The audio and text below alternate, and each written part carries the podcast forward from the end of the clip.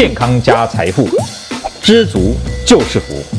大家好，我是邱正红。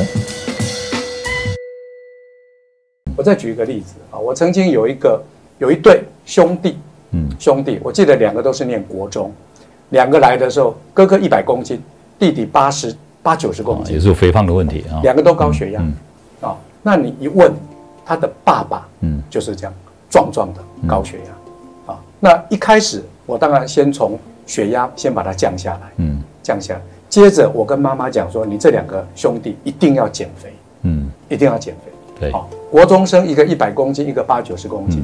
结果你知道吗？经过几个月之后，他们的体重减下来到六七十公斤，两个血压通通恢复正常。哦，是我帮他减的吗？我听说是来找邱医生来 看我的减，所以才会有这么好的效果。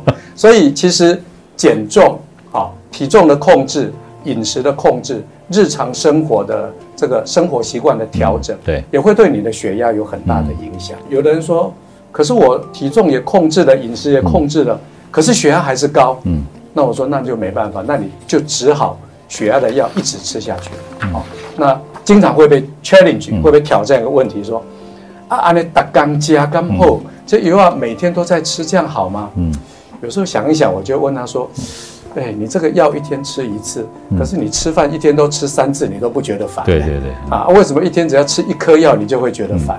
这个是要保你命、救你命的。啊，所以如果能够改善，当然我们也希望能改善。可是如果真的没有办法，你只好一天一颗药，啊，能够让你的整个的身体的健康或者持续的一些后遗症能够不要发生，这也是没办法的事情。对哈，的确，因为用药物来控制高血压是一个不得不的一个做法。那么我现在想请问一下严医师，就是说，呃，有的人他可能每天量血压，那他药吃了一段时间以后，发觉他的血压慢慢的，哎，好像比较好一点了，没有那么高了。那他呢，应该怎么做？是自己决定是把药减量呢，还是应该就是说赶快药还没吃完，这个时候他应该怎么办？嗯，血压要怎么量？嗯，这个也是一个诀窍。嗯啊，很多人都觉得说，哎，你问他说，啊，你血压高不高？哎，都不高呢。啊，你有没有在量血压？哎，我从来没量过。哦啊，你都没量过，你怎么知道血压不高？我感觉不高哦。嗯，很多人是靠感觉。对，所以只要有高血压的人，啊的病人，不论是有没有开始在治疗，第一个我都会建议他说，你要买一个家用的血压计，嗯，每天量，嗯，什么时间量比较好？随时量，嗯，一般最少我都会建议他量两次，嗯，白天量一次，晚上量一次，啊，那中间有任何不舒服或者你想到，随时都可以量，嗯。你只要会自己常常量自己的血压，你就会 care 你的血压高不高。嗯，啊，人都是这样子。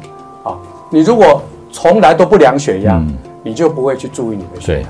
就好像减重的人，对对对，你常常量体重，你就会注意自己的体重啊。你从来都不量，都不看镜子，对，你当然就对自己的这个 body image 不会有太多的感觉嘛。是，好，所以第一个我就会提醒他要有血压计，嗯，然后要常常量。那如果你觉得你的血压是稳定的，嗯，是稳定的，啊，那一般我们会建议说，可以稍微减量，嗯，再看看。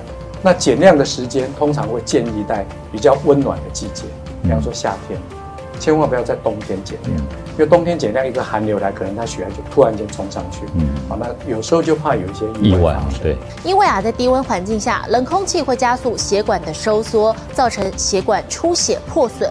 临床最常见的并发原因就是跟耳部末梢血液循环不良有关系，所以门诊也常常看到很多病人，他是冬天要吃一颗，夏天他可能只要吃半颗，甚至夏天他可以不吃药。嗯。啊，秋冬到了可能又要开始吃。啊，所以这个也是在门诊很常看到的，但是绝对不要说自己觉得血压高。哎，吃吃药，哎，现在血压正常，就把药停掉，就不管它了。嗯，好，那这个是经常会引起血压一个比较严重的反弹，反正是不好的事情。